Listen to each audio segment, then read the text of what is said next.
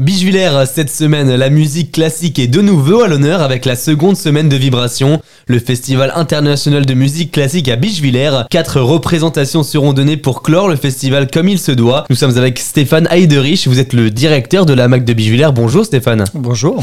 Les trois premiers concerts sont à l'église protestante de Bichevillers. Effectivement, sur cette deuxième semaine, on a un gros focus sur l'église protestante. Euh, C'est un lieu qu'on exploite assez régulièrement, qui a une très belle acoustique, un lieu assez magique et avec euh, la- voilà, les projecteurs qu'on met en place pour cette occasion, ça donne vraiment quelque chose d'assez particulier, d'assez grandiose. Et les trois artistes qui y seront On commencera le mardi 17 octobre avec Jean Muller, qui est un artiste luxembourgeois, qui a une certaine renommée dans la région. Donc lui viendra pour une composition autour de Mozart, de Liszt, de Rachmaninoff.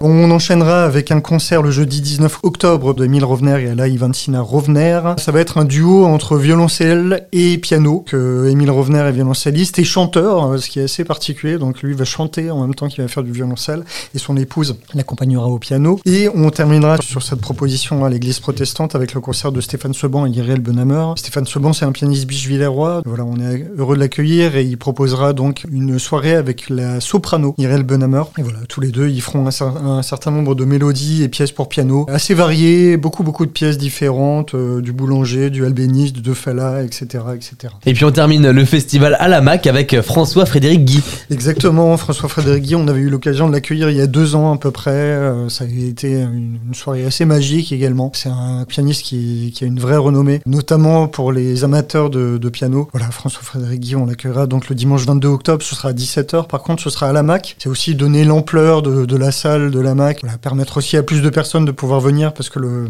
la jauge de l'église protestante est plus petite. Merci beaucoup Stéphane. Merci. Profitez-en avant la fin de la semaine. Toutes les informations sur le festival sont sur le site internet mac-bichevillers.fr faire.